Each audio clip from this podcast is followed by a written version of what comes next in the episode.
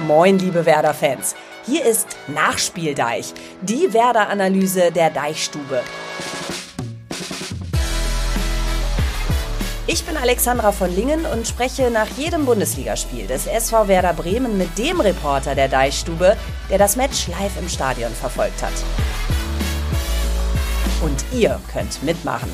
Schickt eure Fragen nach den Spielen an die 0160 982 18884 und wir liefern die Antworten.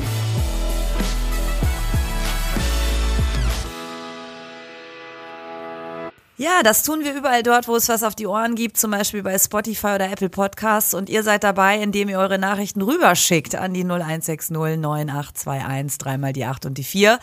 Schauen wir mal gemeinsam auf den grün-weißen Tag gestern, der so schön angefangen hat. Fanmarsch, Monsterkulisse, Gänsehaut im Stadion und dann ein nüchternes Ende nahm, weil Werder sich in der Nachspielzeit noch ein richtig unnötiges Gegentor fängt und mit 2 zu 3 gegen Hoffenheim verliert. Mein Deichstubenkollege Malte Bürger war Augenzeuge im Hexenkessel Weserstadion. Nach seinem Urlaub im Paradies, Malte, ähm, du hattest ja ganz viel Potenzial dann in dir, Palm, Sonne, Meer, ähm, aber es gibt schönere erste Arbeitstage, würde ich sagen, nach so einem tollen Urlaub. Ja, ich finde erstmal, erstmal Hallo in die Runde. Ich finde per se war es erstmal eigentlich schon ganz geiler Arbeitstag. Du steigst direkt mit einem Stadionbesuch wieder ein. Also was will man eigentlich mehr? Und dann hast du ja zumindest am Ende der Partie dann gefühlt auch ja, so ein kleines Erfolgserlebnis, dass du dann denkst, okay, die Mannschaft hat sich jetzt wenigstens mal belohnt. Da gehst du mit einem 2-2 nach Hause. Ja, aber momentan ist das nicht so einfach. Das habe ich auch aus dem Urlaub mitbekommen. Ja, ja, aber du hattest dich ja auch so ein bisschen mal bewusst ausgecheckt, was ja cool ist. Das heißt also, du hast ähm, vielleicht eine ganz andere Haltung als ich, die sich jetzt die letzten drei Wochen das alles angetan hat. ähm, wir werden mal gucken, wie wir zwei so auf diese Partie schauen. Ähm, das war irgendwie einfach nur bitter gestern. Ne? In der ersten Halbzeit kommt die Mannschaft nicht so richtig in die Gänge, dann fasst sie sich ein Herz. Also da habe ich mich gefreut, dass man endlich mal wieder so diese, so, so ein bisschen aufflammen sah, diese Spielfreude. Kommt dann wieder ran und dann kommt so ein unwürdiges Gegenteil. Gegentor in der 90. plus 2. Jörg aus dem Pott schreibt folgendes zur Partie. Hallo aus dem Ruhrgebiet. Es macht sich langsam tiefe Ratlosigkeit breit. Und es ist so, wenn wir uns bei jedem Spiel immer und immer wieder so viele Gegentore fangen, dann wird Werder kein Spiel mehr gewinnen. Die zweite Hälfte war eindeutig besser und der Mannschaft konnte der Kampfeswille nicht abgesprochen werden. Aber warum nicht sofort so? Oder liegt es wirklich an der mangelnden Qualität der Hintermannschaft? Malte, gehen wir mal direkt rein mit der Leistung der Abwehr, weil das ist das Thema, das uns nach wie vor am meisten umtreibt. Stark und Pieper nicht dabei. Rapp von Anfang an auf dem Platz, hinten mit Friedel und Velkovic weit weg von den Gegenspielern, unsortiert. Warum kriegen die nicht mehr Rhythmus hinten rein? Warum nicht mehr Ordnung? Warum kein anderes Zweikampfverhalten? Ja, Ratlosigkeit ist da wirklich ein sehr gutes Stichwort. Also da habe ich auch gestern auf der Tribüne gesessen und habe mich gefragt, wie kann das denn jetzt immer und immer wieder passieren? Ähm, natürlich hast du die personellen Veränderungen und zwar ja, gefühlt ja wöchentlich. Also das heißt, da ist nie irgendwie ein Grundgerüst vorhanden, das perfekt aufeinander eingestimmt ist. Und wenn dann noch diese ganze Verunsicherung, die eigentlich, finde ich, in jeder Sekunde dieser ersten Halbzeit irgendwie zu spüren war, dass da komplett verunsicherte Spieler auf dem Platz stehen, dann geht das natürlich in die Richtung. Nichtsdestotrotz muss man sich einfach fragen, also warum kriegt diese Mannschaft es nicht nicht hin, auf gewisse, ja, äh, Basics zurückzugreifen, um wenigstens halbwegs solide erstmal zurück oder, oder in ein Spiel überhaupt hineinzukommen. Ähm, man hat wirklich immer das Gefühl, da wird erstmal geguckt, wie entwickelt sich so ein Spiel und mhm. den eigenen Plan, den kriegt man überhaupt nicht durch. Das gilt gar nicht jetzt nur für die Abwehrspieler. Und das ist wirklich erschreckend zu sehen, dass jeglicher Plan, den es da anscheinend gibt, ähm, dass der einfach nicht umgesetzt werden kann, dass da niemand in der Lage zu ist und schon gar nicht mannschaftlich geschlossen man in der Lage zu ist, diesen Plan umzusetzen. Und äh, wenn wir mal ehrlich sind, also selbst in der zweiten Halbzeit, als Werder dann stärker war, dann war das nicht, dann wurde die Mannschaft nicht stärker, weil plötzlich taktisch oder sportlich alles besser funktioniert hat, sondern weil sich die komplette Statik des Spiels geändert hat durch personelle Veränderungen, weil Werder noch viel offensiver gespielt hat. Streng genommen weil das Spiel plötzlich wild wurde. Also es mhm. ging nicht mehr um taktische Feinheiten und um ja einen festen Rahmen, in dem man sich bewegen musste, sondern es ging nur noch darum, irgendwie offensiv zu agieren, alles nach vorne zu werfen. Das hat die Mannschaft tatsächlich dann kämpferisch gut gemacht, aber das kannst du natürlich A nicht über 90 Minuten halten und B wünscht man sich natürlich, dass du eine Mannschaft hast, die mit einem klaren Plan, einer klaren Spielidee, einer klaren Vorstellung auf dem Platz unterwegs ist, die gewisse Me Mechanismen hat, auf die sie sich verlassen kann. Und das ja. bekommt Werder halt seit Wochen überhaupt nicht von Beginn an hin und das ist echt bedenklich. So, jetzt bist du gerade auf diese Basics eingegangen und sagst, selbst die können nicht abgerufen werden. Und es ist eine hohe Verunsicherung zu spüren. Da fragt man sich ja, wie kann das denn abgestellt werden? Also zum einen, wie kann wieder mehr Selbstvertrauen auf den Platz kommen und zum anderen, wie kann man wirklich so ein Set haben, auf das man zugreifen kann, wo man einfach weiß, da bin ich verlässlich unterwegs. Ja, Selbstvertrauen kommt natürlich nur durch gelungene Aktionen. Ähm, einerseits natürlich durch Punkterfolge, durch Siege, durch Unentschieden. Da wäre natürlich gestern so ein Ding einfach hilfreich gewesen fürs Gefühl. Andererseits halt durch gewisse funktionierende Aktionen auf dem Platz. Und selbst das scheint ja momentan für viele schwierig zu sein, gute Pässe zu spielen, sichere Pässe zu spielen, eben auch mal einen sicheren Ball, einen einfachen Ball zu spielen. Ähm, sobald es Druck vom Gegner gibt, gibt es sofort Probleme in, in der hintersten Reihe. Ähm, und das geht eigentlich, wie gesagt, nur über, über, über Erfolgserlebnisse oder eben durch eine mannschaftliche Geschlossenheit, die gegen alle Widerstände irgendwie funktionieren kann. Und ähm, da hat man auch nicht so das Gefühl, dass da momentan so das ganz große Gebilde vorhanden ist. Oder, was man eben noch ändern kann, man ändert den kompletten Plan der Grundausrichtung. Ähm, dass Ole Werner eben von seinem bisherigen Spielmuster mhm. abkehrt, der Mannschaft etwas anderes gibt. Wir haben da gestern allerdings auch eben nicht nur mit ihm, sondern auch unter anderem mit Marvin Dux drüber gesprochen, der nach dem Spiel gesagt hat, nee, nee, also eine komplette Abkehr vom System sieht er nicht man weiß, dass das Risiko birgt, dieses, diese Art des Pressings ja. oder überhaupt diese Spielweise und dass es eben auch Rückschläge geben kann. Aber das ist eben die Identität, die man habe. Und daran müsse man festhalten. Man müsse nur diese einzelnen Punkte äh, optimieren. Und da ist eben die Frage, dreht man sich da nicht fälschlicherweise dann irgendwie im Kreis? Ähm, und man muss eben ganz klar eben auch sagen, wenn dieser Plan, den Ole Werner der Mannschaft an die Hand gibt, nicht funktioniert, und das tut er eben nicht nur seit äh, dieser Saison, sondern eben auch bekanntlich seit der vergangenen Rückrunde, dann muss man ja. eben darüber nachdenken, ob dieser Plan eigentlich noch der richtige ist. Genau, haben wir gleich auch noch eine Frage zu. Ich würde gerne mal ähm, auf einen Punkt von Chris kommen, der hat sich gemeldet. Zum einen hat er eine positive Bilanz gezogen für die zweite Hälfte, aber er ist natürlich auch mit der Leistung der Abwehr nicht ganz zufrieden. Wir hören mal rein. Wir haben drei Gegentore bekommen und das ist in der Höhe auch so verdient. Vogt hatte noch eine hundertprozentige Grillitsch. Also da kann man nicht sagen, äh, ja, dass wir zu Unrecht drei Gegentore kassiert haben und mit drei Gegentoren kannst du kaum ein Spiel gewinnen. Da muss schleunigst äh, was verbessert werden. Wir müssen auf ein bis zwei Gegentore pro Spiel kommen, um Punkte einsammeln zu können. Ansonsten wird es ganz, ganz schwer werden. Mich stört da in diesem Zusammenhang so ein bisschen, dass wir sehr auf dieser Fünferkette festgenagelt sind, obwohl zwei Innenverteidiger ausfallen mit Pieper und Stark. Sind wir nicht in der Lage, da mal äh, umzuschalten, auf eine Viererkette umzustellen, um da einfach einen Innenverteidiger weniger zu brauchen. So müssen dann Spieler wie Rapp und Groß spielen nicht falsch verstehen, ich habe nichts gegen beide, die hauen sich rein, geben ihr Bestes, aber sind meiner Ansicht nach nicht mehr Bundesliga tauglich, was die Schnelligkeit betrifft, ähm, ja, was auch die Wendigkeit betrifft. Und so wird es dann natürlich sehr schwer. Malte, die viel zitierte Viererkette, würde die denn helfen, wieder mehr Verlässlichkeit reinzubringen oder für noch mehr Unruhe sorgen, einfach weil es kein etabliertes System ist und weil es vielleicht auch ein Stück weit aus der Zeit gefallen ist, dieses System? Ähm, aus der Zeit gefallen würde ich nicht sagen. Nichts ist, ist natürlich trotzdem ein Blick in die, in die Glaskugel, mhm. gar keine Frage. Ähm, und du kannst, glaube ich, einfach nicht von Woche zu einer anderen Woche das etablierte System einfach austauschen und dann zu einem neuen kommen. Das sind eben im Nachgang, das muss man dann so sagen, vielleicht Versäumnisse, die man vorher hätte angehen können. Ähm, ich halte es auch nicht für falsch, da vielleicht auf eine Viererkette umzustellen. Ich halte es aber auch nicht für falsch, am bewährten System festzuhalten, aber dann eben mit einer komplett anderen Ausrichtung. Ähm, wer da hat, legt diesen Fokus auf dieses, dieses spielerische Element.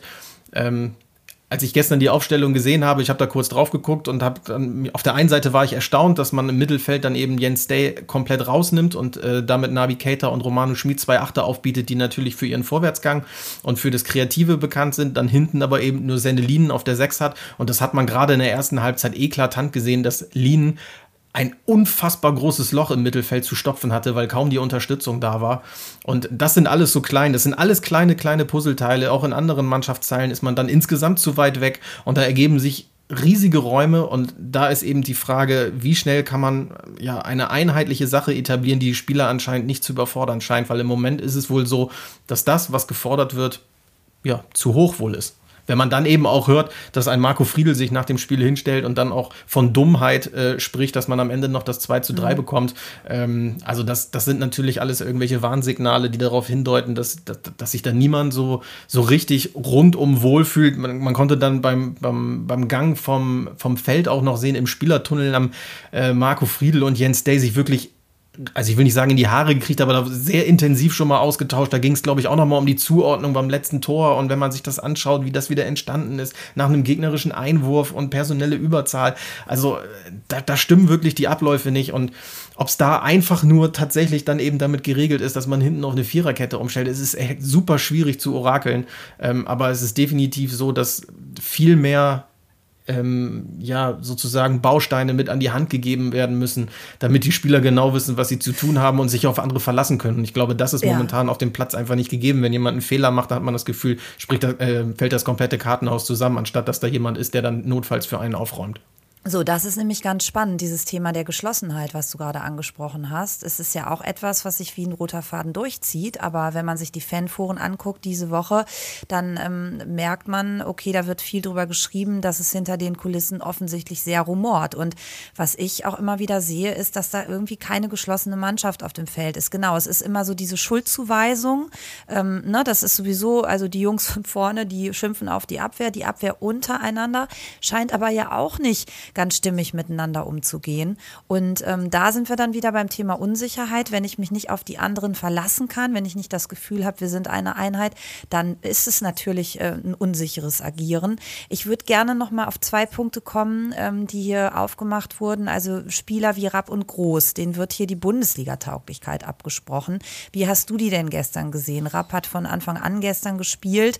Ähm, wie schätzt du seine Leistung ein?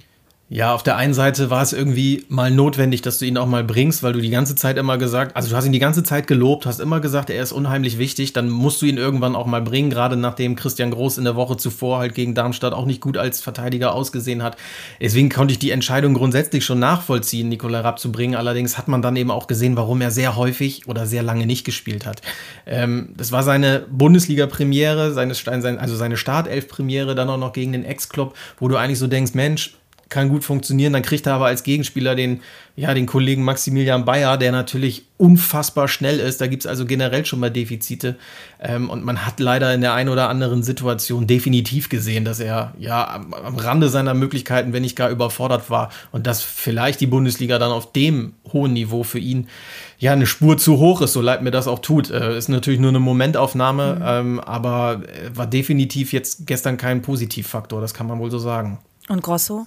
Ähm, Grosso hat natürlich gestern relativ wenig Spielzeit gehabt. Er kam eben in dieser Phase, in der es hinten nicht mehr darum ging, jetzt den Laden zuzuhalten, wo es irgendwie dann in Anführungszeichen egal war, ob du jetzt noch das dritte Tor fängst und das Spiel entschieden ist.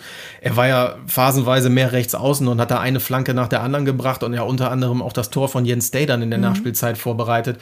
Ähm, deswegen ist es da jetzt schwerlich zu sagen, aber es zeigt natürlich auch und eben auch diese vielen Wechsel, die es ja früher gar nicht gegeben hat unter Ole Werner, die es jetzt eben aber auch gibt, wenn man positiv formuliert, sagt man, endlich tut er was, niemand kann sich mehr sicher sein mhm. oder fast niemand mehr kann sich sicher sein. Das heißt, wenn du ein schlechtes Spiel machst, bist du auch ganz schnell draußen.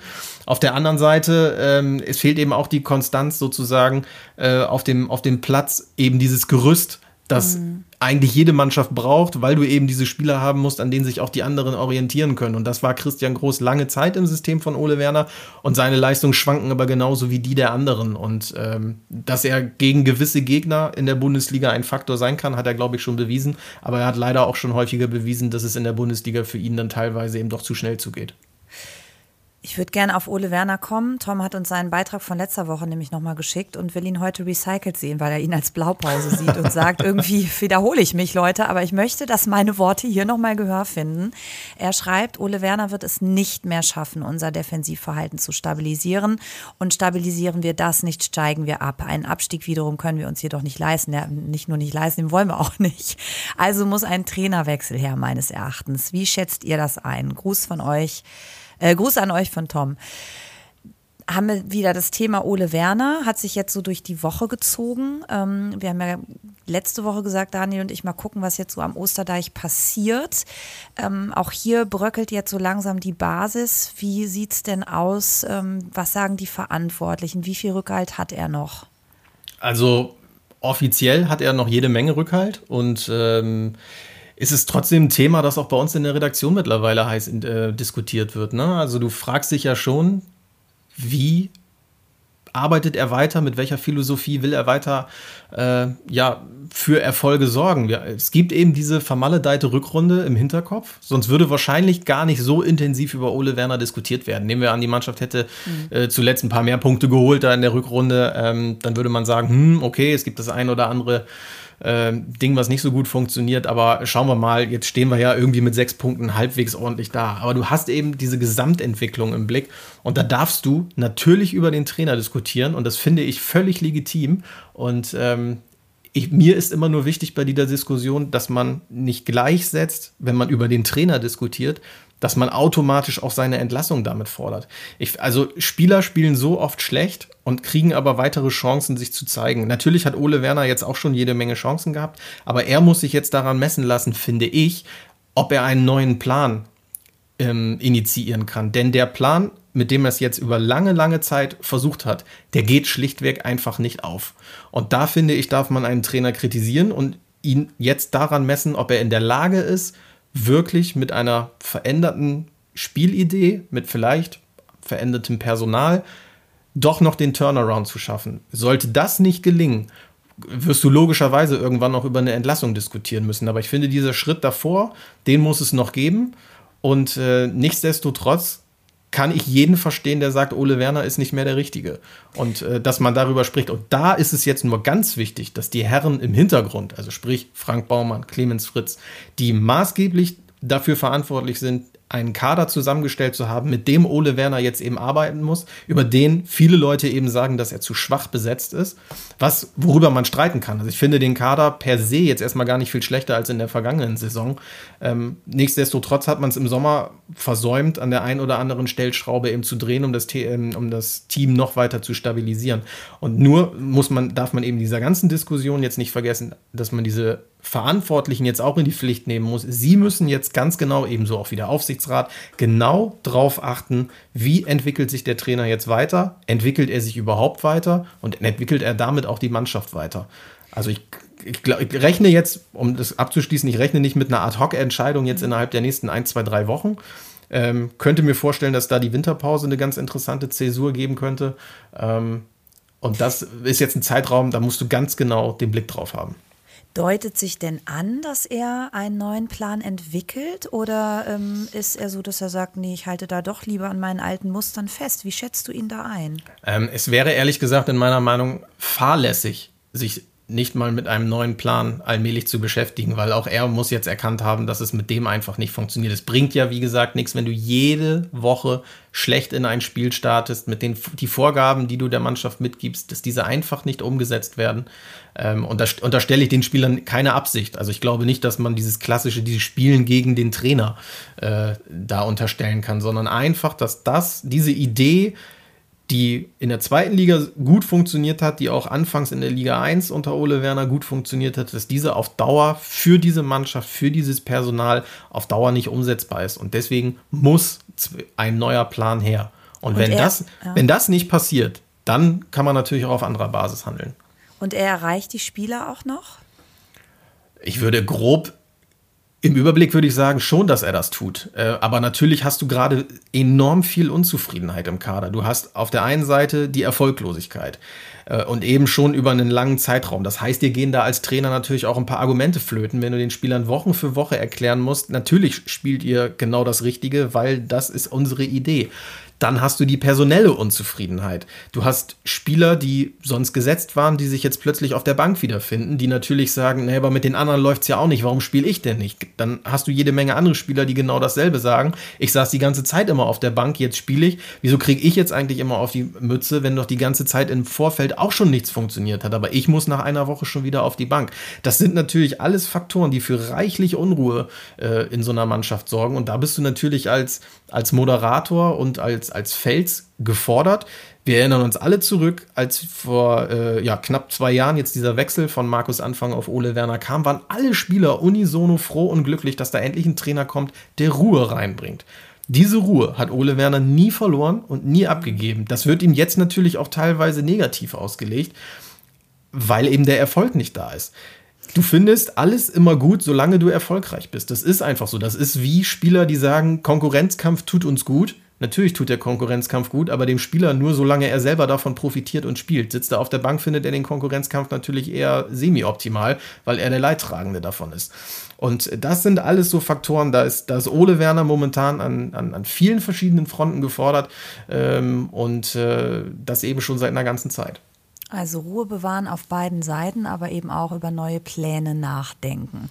Genau, also Jetzt, man darf, man darf, Entschuldigung, man soll also die Ruhe bewahren auf jeden Fall, aber natürlich mit einer gewissen äh, Intensität. Also es hilft einem jetzt nicht. Auge. Ja, genau, es hilft einem jetzt nicht einfach nur auf der Bremse zu stehen und mal zu gucken, wie es weitergeht, sondern natürlich muss man da mit ordentlich Wurf rangehen und dass man das nach außen weiterhin ruhig verkauft, alles legitim.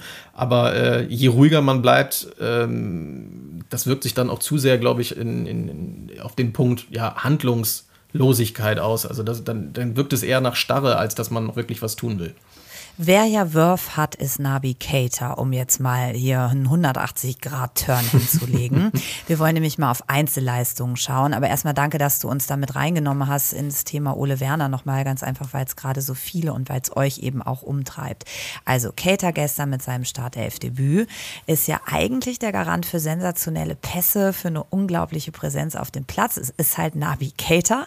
Seine Passquote gestern allerdings lag bei 69 Prozent. Prozent. Mhm. Was meinst du, woran lag es, dass er da so ein Stück weit unter seinen Möglichkeiten geblieben ist in der Partie? Ja, ich würde gar nicht sagen, nur ein Stück weit. Der ist schon ziemlich unter seinen Möglichkeiten geblieben. Du hast ihm halt angemerkt, dass er überhaupt keinen Rhythmus hat. Ich habe mich auch total gefreut, ehrlich gesagt. Also, dass, dass er aufgestellt wurde. Habe gedacht, Mensch, das könnte noch mal so ein Zeichen sein, auch äh, gerade nach dem, was, was er vorher halt schon angedeutet hat. Und das ging halt leider überhaupt nicht auf. Läuferisch gibt es da noch erhebliche Defizite. Der ist ja phasenweise, das muss man leider so streng sagen, über den Platz getrabt. Ähm, hat kaum äh, Akzente setzen können, hat zwei, drei halbwegs vernünftige, ordentliche Pässe gespielt, aber das ist einfach viel, viel zu wenig. Zweikampfquote war äh, unterirdisch, hat sich dann noch so ein sehr übles Frustfaul geleistet.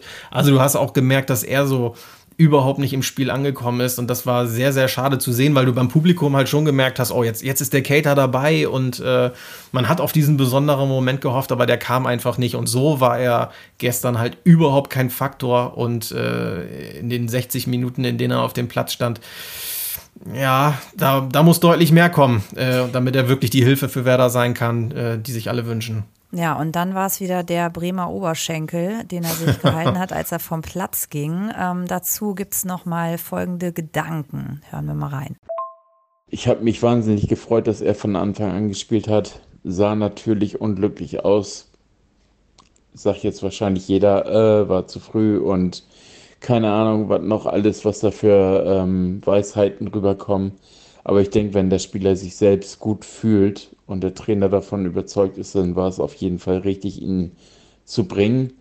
Ähm, schade ist es, dass er einen unglücklichen Auftritt hatte, aber er ärgert sich am meisten. Ich hoffe, dass er jetzt nicht wieder schwer verletzt ist und vor allen Dingen, dass er hoffentlich nicht zur Nazio gehen muss, jetzt gerade aufgrund der, dieser Blessur und ähm, dass er jetzt endlich mal nochmal eine Phase hat, wo er mit unserer Mannschaft hier trainieren kann und nicht gleich wieder ab zur Länderspielreise geht. Ja, Malte, da fragen sich ja jetzt alle, ähm, gibt es da schon was Neues in Sachen Oberschenkel, möglicher Verletzungen? Angeschlagen schien er ja gestern schon, als er vom Platz ging. Ja, genau. Wir haben da natürlich auch noch mal ganz genau hingeschaut. Ähm, ist dann auch mit einem Eisbeutel am Bein, ist er Richtung Kabine. Also das sah alles nicht so vielversprechend aus. Haben, wir haben dann natürlich auch direkt bei äh, Ole Werner und Clemens Fritz nachgefragt, äh, die aber noch keine konkrete Diagnose logischerweise so kurz nach dem Spiel geben konnten. Das soll alles im Laufe des heutigen Sonntags irgendwann kommen. Clemens Fritz hat noch also der hat das Prinzip Hoffnung äh, ausgerufen und hat gesagt, Mensch, ich hoffe, dass es nichts Schlimmeres ist dass er jetzt nicht länger ausfällt. Insofern müssen wir da einfach ein bisschen abwarten, was es jetzt genau ist. Ähm, trotzdem gehen sie bislang, wenn es eben nichts Schlimmeres ist, noch davon aus, dass, dass äh, Nabi Keita wohl eher zur Nationalmannschaft reisen wird, was man ihm einerseits auch nicht verübeln kann. Er ist nun mal der Kapitän und der absolute Topstar der Mannschaft, selbst wenn er nachher nicht spielen können könnte. Äh, Guinea hat zwei Freundschaftsspiele in Portugal auszutragen. Da kann ich mir gut vorstellen, dass er einfach nur hinfährt, um im Kreise der Mannschaft zu sein, wenn er hier in Bremen vielleicht auch eh nicht trainieren kann. Ähm, das müssen wir mal abwarten. Natürlich wäre es für beide Seiten grundsätzlich besser, wenn er in Bremen bliebe, man zusammen trainiert äh, und sich weiter aufeinander abstimmt. Aber das, er hat eben diese Ausnahmestellung und äh, wie gesagt, er ist auch dieser Topstar mhm. für Guinea. Da ist es nur zu verständlich, wenn er dann dahin reisen sollte. Immerhin, wie gesagt, nur nach Portugal. Da ist die Reise dann nicht ganz so weit. Ähm, aber ich glaube, viel, viel wichtiger ist es für Werder, dass er sich wirklich jetzt nicht ernsthaft verletzt hat, weil diese muskulären Dinge, das wissen wir alle, das ist eben nicht in anderthalb Wochen erledigt, sondern dann gehen wieder drei, vier Wochen ins Land plus wieder lockeres Training, um überhaupt erstmal reinzukommen. Und ganz schnell hast du Weihnachten und dann reden wir plötzlich über einen Afrika-Cup, ob er dahin fliegt und äh, ob er überhaupt für Werder gespielt hat in dieser Zeit. Also es ist momentan echt sehr, sehr ungünstig. Eins ist klar, die Deichstube hat die Caterknochen im Blick und wir werden natürlich die nächsten Tage dranbleiben. Na klar. Ähm, ja, aber es ist so ein bisschen self-fulfilling prophecy, ne? Das war ja auch das, als, äh, als der Transfer klar war, dass man gesagt hat, ja, jetzt holen wir Cater, die Freude ist groß, ist sie ja auch immer noch, aber die große Frage ist eben auch, wie verletzungsanfällig wird er sein und wie viele Spiele wird er am Ende für Werder machen. Ja, genau, dann hast du diesen bitteren Moment gestern, wo Jens Day ja eigentlich schon an der Seitenlinie steht. Also der sollte exakt nach 60 Minuten, hat Ole Werner uns auch erklärt, sollte der reinkommen und genau in dem Moment bei dem letzten, ja, böse Zungen würden sagen, dem einzigen Sprint, den Navigator gezogen hat, äh, zwickt sie ihm dann hinten in den Oberschenkel. Also vielleicht ist es einfach nur eine Verhärtung, drücken wir die Daumen. Mhm, Wo es bei mir gestern gezwickt hat, war, ähm, als ich auf Duxi geschaut habe. Mhm. Der hat mich ja gestern ein bisschen wahnsinnig gemacht, um es mal ganz klar so zu sagen. Du hast ihm die Note 4 gegeben. Damit ist aber ein Nachspieldeichhörer so gar nicht zufrieden. Ich lese mal vor, was der dir so erzählt, ja? Und dann kannst du da gleich Stellung zu beziehen, lieber Malte. er schreibt, mit allen Noten kann ich konform gehen, außer bei Duxch. Note 4, also ausreichend. Außer einer Torvorlage mal wieder ein völliger Totalausfall. Kein Zweikampf geführt, kein Ball behauptet, Ballverluste ohne Ende, ein kläglich überhasteter und vergebener Torschuss. War eigentlich eine ziemlich gute Torchance. Das macht ausreichend. Selbst eure eigenen Formulierungen in der Bewertung sprechen Bände. Längere Auszeit und sonst kaum auffällig. Was ihr eigentlich meint, ist, dass er nicht wirklich mitgespielt hat. Auszeit. Duxch ist seit sehr vielen Spielen in der Tat sehr auffällig, nämlich auffällig schlecht. Er hilft der Mannschaft Mannschaft nicht. Der SVW spielt faktisch mit zehn Mann. Man halte nur mal die beiden Hoffenheimer Spitzen dagegen. Die machen jeden Ball fest, leiten weiter, hängen sich rein. Ole Werner hätte Duxch längst erlösen und schützen müssen. In der Form dieser Saison ist Duxch noch nicht mal Zweitliganiveau.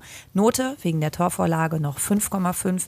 Ich hoffe, der SVW fängt mal mit Boré und Woltemade an. Jinma dann als Joker. Da ist Entwicklung drin. Malte, nimm uns mal mit rein in deine Gedankenwelt bei der Benotung. Kannst du die Forderung, ihm ein Mangelhaft zu geben, nachvollziehen?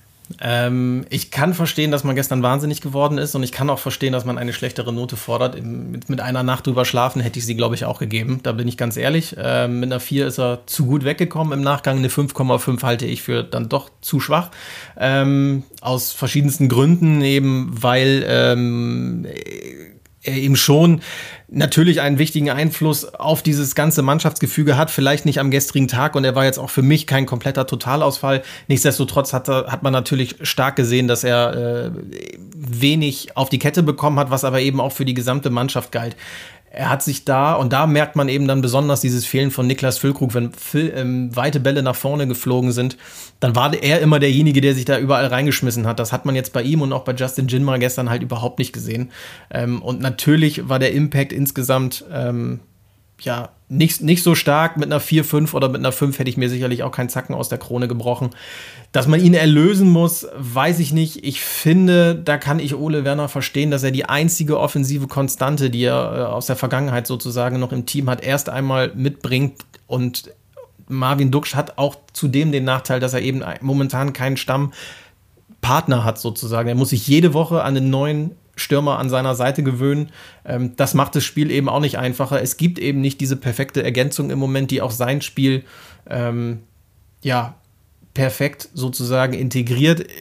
Was mich dann auch tierisch aufregt, sind diese partout immer mit dem ersten Kontakt abgenommenen Schüsse. Mhm. Ähm, ich weiß, das ist seine große Stärke und er hat uns damit auch schon oft begeistert mit sehenswerten Toren, aber da würde ich mir auch wünschen, dass in der einen oder anderen Situation dann vielleicht entweder auf den Ball getreten und noch ein bisschen gelaufen oder der Nebenmann gesichtet wird. Ähm, da kann ich jeden verstehen, der daran wahnsinnig wird. Ähm, ja, also wie gesagt, leuchtet mir ein, dass man ihn mhm. da schwer, schwer schlechter bewerten kann. Was könnte denn sein oder wer könnte denn sein neuer kongenialer Partner werden? Ähm, wie siehst du so das Zusammenspiel zwischen Duxch und Boré beispielsweise? Ähm, ja, natürlich steht, steckt das noch in den Kinderschuhen, ist noch eine Entwicklung, aber ich glaube, das ist die Formation, auf die es eigentlich hinauslaufen muss. Also ähm, auf der einen Seite hatte sich das Justin Jinma verdient, dass er auch mal beginnen durfte nach den Joker-Auftritten. Auf der anderen Seite hat man eben gestern dann auch ganz deutlich gesehen, warum er vielleicht der Joker auf Dauer erst einmal bleiben wird. Bei Raphael Boré hat es mich auf der Gegenseite überrascht. Also der hat natürlich jetzt in Darmstadt nicht gut ausgesehen, äh, dass du aber den Mann, den du auf den letzten Metern der Transferphase noch verpflichtest, der einen verhältnismäßig hohen Marktwert hat, den du, wie gesagt, niemals hättest kaufen können, der also schon eine gewisse Wertigkeit mitbringt und diese auch bei der Nationalmannschaft mehrfach schon gezeigt hat und auch in Frankfurt vorher, dass du den dann einfach auf die Bank setzt nach einer schlechten Halbzeit in Darmstadt, nachdem er vorher im Spiel gegen Köln ja noch ein Tor erzielt hat.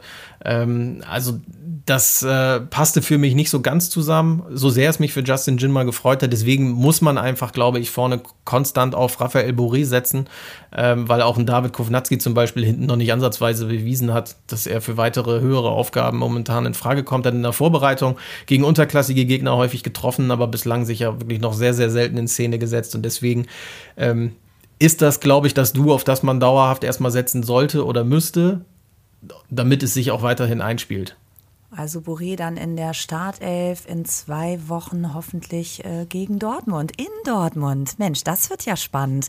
Was muss denn passieren, dass Werder da nicht sang- und klanglos untergeht bis dahin? ja, ja, genau die Frage habe ich in etwa auch äh, Clemens Fritz gestern gestellt, der mich äh, nach einer kurzen Überlegung freundlich anlächelte und sagte, naja, wir müssen einfach positiv bleiben und weiter an uns glauben. Was soll er auch anderes sagen? Also es muss natürlich eine ganze Menge passieren. Im Idealfall hast du äh, jede Menge Genesung und äh, wer da performt am Limit. Was den Bremern vielleicht schon mal zugute kommt, ist, dass sie nicht der Favorit sind und nicht die Mannschaft sind, die das Spiel machen muss, äh, so wie es gegen Darmstadt und Heidenheim auf dem Papier gewesen ist, wo man dann als Favorit da reingeht. Jetzt ist man krasser Außenseiter. Niemand erwartet eigentlich was von Werder. Jeder rechnet. Natürlich der nächste Ex-Bremer, Niklas Füllkrug, wird gegen die mhm gegen die Ex-Kollegen treffen und Werders Lage noch weiter verschlechtern. Ähm, klar, man kann mit Bauchschmerzen nach Dortmund fahren. Das sind aber in den vergangenen äh, Jahren schon häufiger Fahrten gewesen, wo man eher mit einem unguten Gefühl äh, zur Borussia reiste und dann doch irgendwie was mitgenommen hat. Manchmal wächst so eine Mannschaft ja über sich hinaus, aber auch da äh, regiert jetzt erstmal das Prinzip Hoffnung.